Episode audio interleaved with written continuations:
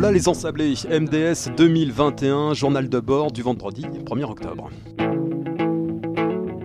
Après un long voyage Nice-Paris, Paris et Rachidia, me voilà de nouveau en plein Sahara, plus exactement dans la tente presse de ce 35e MDS. Mon nouveau bureau pour les prochains jours, arrivé hier soir sur le bivouac vers 22h45, après un petit passage par le poste restauration et une première nuit sous les étoiles, pas vraiment fraîche, la première journée de ce MDS tant attendu a donc sonné une énorme satisfaction pour Patrick Bauer, le boss de l'épreuve, après ces longs mois d'angoisse liés au Covid.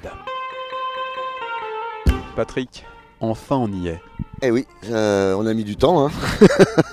on a mis du temps à arriver aussi parce que été long d'avoir le feu vert, que tous les, les voyants s'allument pour qu'on puisse euh, ben, organiser dans les bonnes conditions avec euh, les autorisations nécessaires de faire décoller nos avions, les drones, les télécommunications, le, et j'en passe, les autorisations de tournage, et j'en passe, c'est des meilleurs. Donc ça y est, on est là, toute l'organisation est arrivée, les camions.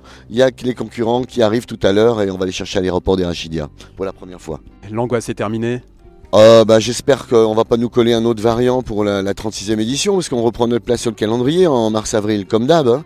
Donc on aura deux éditions, 35e anniversaire là, avec euh, on est à peine 700 environ participants, et on est déjà à plus de 950 pour 2022. Donc euh, c'est plutôt bien, c'est important pour nous. Et ça veut dire que la communauté nous a fait énormément confiance. On a pu aussi euh, entretenir les liens avec les wettings, avec les défis, avec les MDS Atom et j'en passe.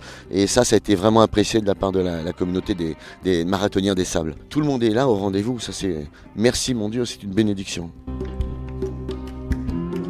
Ce matin, c'était donc jour d'arrivée des concurrents 700 compteurs pour cette édition anniversaire un peu spéciale. Masque sur le nez, protocole sanitaire oblige. Les premiers coureurs, coureuses, marcheurs et marcheuses foulaient donc sous un soleil de plomb, le sol marocain, au son des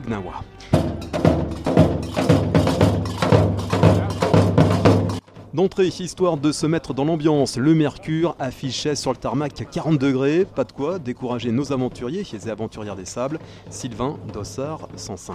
Bonjour, tout d'abord bienvenue. Merci, c'est gentil. C'est toujours un plaisir de venir au Maroc euh, par la gentillesse euh, des habitants et par euh, la beauté du paysage. Je viens chercher le dépaysement, le dépassement de soi, le challenge.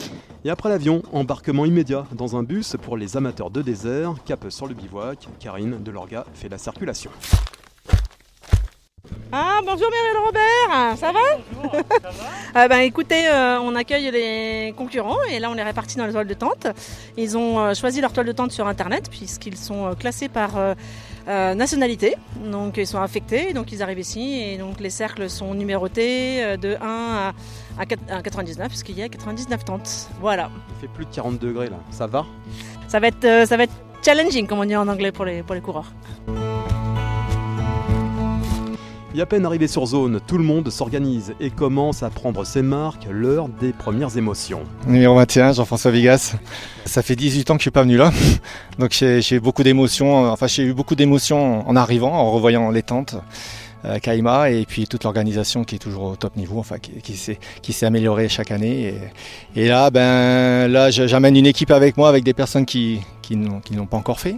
Et on est dans un projet inclusif de communication, donc euh, avec la Fédération des aveugles de France. Donc on, accompagne un malvoyant avec nous. Et euh, du coup, on va l'aider donc à essayer de franchir la ligne d'arrivée. Et on a, la chance d'avoir avec nous une légende du marathon des sables, la Seine Hansal, qui est notre parrain. Ça n'a pas été facile de tenir l'équipe parce que avec tous ces reports, euh, la motivation n'était pas toujours au rendez-vous. Et c'était euh, parfois euh, compliqué de, remotiver les gens. Mais bon, on, croyait au projet et on s'est dit, de toute façon, on va, avoir de la résilience et on va, aller au bout. Et là, aujourd'hui, on y est, on vient d'arriver. Donc beaucoup d'émotions de, revoir, de revoir le campement. Et puis, et puis bon, je pense qu'on est, est prêt pour le départ. Demain, place au vérif. Les choses sérieuses commenceront et ça sera d'ailleurs un petit coup de pression. Chaque concurrent va croiser les doigts en espérant ne rien avoir oublié pour sa survie dans le désert pendant ses 250 km à pied en autosuffisance alimentaire. Mais ça, promis, ça sera pour demain.